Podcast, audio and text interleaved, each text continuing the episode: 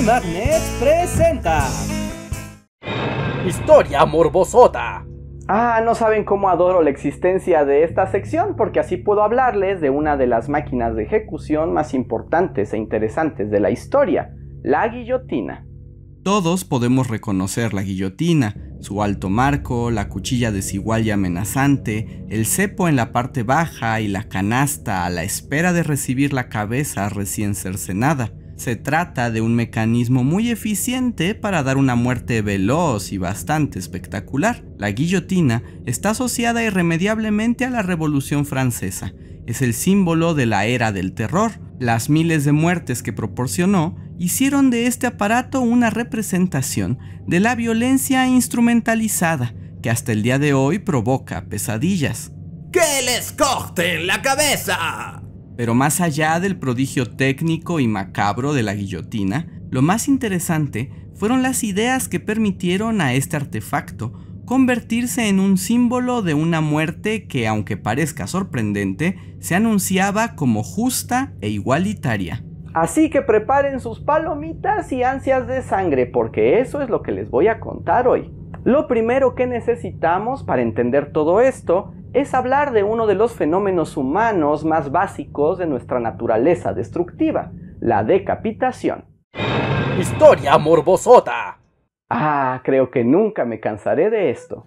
Desde el principio de los tiempos, los seres humanos nos hemos matado unos a otros, pero como somos criaturas complejas y retorcidas, no todas las muertes son iguales, y los métodos de ejecución están llenos de significados. Decapitar es un acto intencionado, donde se le despoja a la persona de su centro, de su voluntad y autonomía. Exhibir la cabeza del enemigo es un gesto de superioridad, de triunfo e imposición y de que separaste la cabeza del cuerpo. ¡Oh! Sí, eso también. En Europa, desde la Edad Media, la decapitación también fue entendida como la forma de muerte más digna, pues se respetaban las facciones del condenado, no había heridas o mutilaciones en el cuerpo y la muerte se administraba rápidamente. Por eso, morir decapitado por la hoja de una espada era un privilegio para los nobles que fueran encontrados culpables de algún crimen, y solo el rey podía condenar a alguien a perder la cabeza. Para todos los demás, las ejecuciones eran un tanto mm, escandalosas. Para plebeyos y campesinos, las penas de muerte tenían por objeto ser ejemplares. Los cuerpos eran torturados y mutilados, quemados o destrozados con artefactos como la rueda. Los más afortunados morían por ahorcamiento. Las ejecuciones eran públicas porque buscaban ser un espectáculo al mismo tiempo que una advertencia. Desafía la ley del rey y sufrirás las consecuencias. ¡Uy! Prometo que ahora sí me porto bien. Cuando los crímenes eran muy atroces o desafiaban a la autoridad, los cadáveres eran decapitados y las cabezas colgadas en lugares públicos para ser vistas, un recordatorio aterrador de la autoridad del rey. En este caso, la decapitación humillaba a la víctima, la exhibía para sobajar el recuerdo de sus acciones. Ah, la humanidad. Estas ideas en torno a la decapitación perduraron hasta el siglo XVIII, pero la ilustración estaba cambiando las cosas y la mayor transformación se vio con el estallido de la Revolución Francesa en 1789, cuando el pueblo de Francia se rebeló contra el rey Luis XVI y tomaron el poder al grado de derrocar el sistema monárquico y construir una nueva república.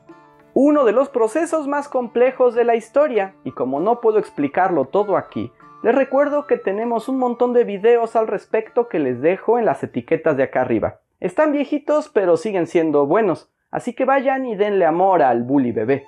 Para la revolución era necesario transformar el sistema y hacerlo coincidir con los valores de igualdad, libertad, fraternidad y justicia que expresaba la Ilustración. Era necesario que cayeran todas las diferencias y canonjías del antiguo régimen, incluyendo las que estaban reservadas para los condenados a muerte. La ilustración también puede ser bastante retorcida. La nueva Asamblea General de la República decidió que todos los condenados a muerte serían decapitados, acabando con el privilegio de la nobleza. La idea era que hasta en la muerte todos serían iguales y que con los valores humanistas se buscaría la manera más rápida e indolora para terminar con la vida de un condenado. Y esto era importante porque ya había precedentes de algo aterrador. Las primeras decapitaciones de la Revolución Francesa ocurrieron al principio del movimiento. Cuando la gente tomó la Bastilla, el gobernador de la prisión, Bernard Jordan de Launay y el líder de los mercaderes de París, Jacques de Flerels, fueron arrestados. En medio de la trifulca y ante la resistencia de estos personajes, la turba comenzó a golpearlos y con un cuchillo les cortaron las cabezas, las pusieron en picas y marcharon con ellas de manera triunfal. Ok. Aquel acto ponía la decisión de la ejecución y el poder real en el pueblo. Simbólicamente, subvertía el orden y era un desafío a la corona. Objetivamente también había sido un acto brutal, que no cuadraba del todo con los discursos de justicia y humanidad de los revolucionarios. Así que era urgente dar un marco legal y moral para eso de arrancar cabezas. Porque podemos ser unos asesinos que gustan de cortar cabezas, pero hay que hacerlo civilizadamente. En octubre de 1789, el doctor Joseph Ignace Guillotin, diputado de la Asamblea, propuso la creación de una máquina decapitadora para las ejecuciones. Aunque en lo personal estaba en contra de la pena de muerte, pensaba que era necesario crear una manera científica y eficiente para las ejecuciones, una que evitara el dolor y la humillación de los condenados, pues los actos de brutalidad no podían estar bien vistos en la nueva república. Sin embargo, la asamblea decidió que tenía cosas más importantes que hacer y no le hicieron caso. Pero conforme pasaban los meses, eran más las ejecuciones ordenadas por la Asamblea General. El mismo verdugo de París, Charles Henry Sanson, se presentó ante los legisladores y explicó que estaban en un problema, pues las hachas y espadas perdían filo y se rompían una tras otra. No había tiempo de fabricar nuevas, y además los verdugos estaban agotados. Así que la asamblea reconsideró la idea del doctor Guillotín y pidieron al secretario de la Academia de Cirugía, Antoine Louis, que diseñara una máquina que ayudara con el trabajo.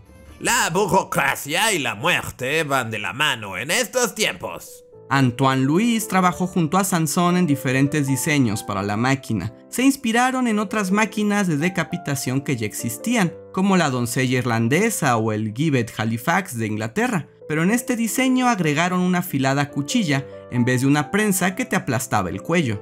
Creo que en ningún video hasta ahora habíamos hablado de cosas tan violentas. Así que si YouTube nos desmonetiza el video, pero les gustan estos temas, recuerden que pueden apoyarnos de distintas maneras. Déjenos un like o suscríbanse al canal. También pueden unirse al sistema de membresías, al Patreon o dejarnos escritos un super gracias. Incluso se cuenta que al presentar el diseño en la asamblea, fue el rey Luis XVI, que ya no gobernaba pero todavía tenía voz en el parlamento, quien recomendó usar una cuchilla inclinada para asegurar un corte limpio hasta en los cuellos más gruesos. Estoy seguro de que esta decisión no influirá para nada en mi vida. Alerta de ironía, alerta de ironía. La guillotina estuvo lista en 1792 y se estrenó con un ladrón llamado Nicolas Jacques Pelletier. El aparato fue transportado a la plaza central de París, donde las ejecuciones se volvieron recurrentes, aunque originalmente el doctor Guillotin esperaba que este invento sirviera para dar una mayor dignidad a la muerte. Lo cierto es que cada ejecución se convirtió en un espectáculo sangriento, en el que se decía estar cumpliendo la voluntad del pueblo libre, pero que en realidad servía como una amenaza constante para cualquiera que desafiara la revolución. Irónicamente, terminaron usándola para lo mismo que los reyes de la antigüedad, tortura y ejecuciones públicas. Conforme pasaban los años, los revolucionarios dirigidos por Robespierre se volvieron más radicales y con ello aumentaron las ejecuciones a todos sus enemigos. Se estima que entre 1792 y 1794, el periodo conocido como el Terror, se guillotinaron a casi 17.000 personas, incluyendo por supuesto al rey Luis XVI e irónicamente a casi todos los iniciadores de la revolución, como Danton y el mismo Robespierre. Después de todo, puede que no fuera tan buena idea. Después de Robespierre dejaron de usarla tanto, hasta la sacaron a plazas menos públicas, y cuando llegó Napoleón básicamente ya la habían sacado de la jugada. La máquina que pretendía ser iguales a todos los seres humanos ante la muerte y volver la ejecución un proceso mecánico y anónimo para borrar todo rastro de crueldad y violencia, terminó por simbolizar todo lo contrario, un artefacto especialmente terrible por su indiferencia y efectividad. Hizo pensar a todos en el retorcimiento de la mente humana, capaz de hacer de la muerte un sistema perfecto y distante, en que la muerte se administra sin compasión ni respeto. Donde el proyecto había visto en la guillotina justicia, sus víctimas solo encontraron una amenaza desoladora. Aún así, la guillotina siguió siendo considerada como la forma oficial de ejecución en Francia, al menos en el papel. La guillotina continuó en uso en algunas prisiones y para criminales terribles. El último hombre en morir por la cuchilla fue el tunecino Hamida Yandoubi, encontrado culpable de tortura y asesinato. Su cabeza fue cortada en 1977 y no fue hasta el 81 cuando Francia prohibió la pena de muerte que todas las guillotinas del país fueron desmanteladas. Hace realmente muy poco si echan cuentas. Sin embargo, la guillotina aún persiste en nuestra imaginación como un instrumento siniestro, aunque como hemos aprendido hoy, sus orígenes fueron la búsqueda de una muerte igualitaria e indolora, una violencia del Estado administrada con mesura y prudencia. Y aunque no salió bien, no sería la última vez que los seres humanos buscaríamos maneras de gestionar la muerte con la ciencia y la razón. ¿Quién merece la muerte y cómo dársela? Esa es una pregunta tan humana el día de hoy como lo fue hace más de 200 años. Otro ejemplo de este tipo de pensamiento fue la silla eléctrica, que también tiene una historia fascinante. Si les gustaría que se las contara, vamos a hacer algo. Asegúrense de que este video llegue a los 5000 likes. Y cuando lo haga, les prometo otro episodio de Historia Morbosota. ¿Qué les pareció este video? ¿Ustedes conocen otro dato de la guillotina que sea interesante? Pónganlo en los comentarios. Espero hayan aprendido algo nuevo y sobre todo se hayan divertido. Yo soy Andrés Salva y nos vemos para la próxima.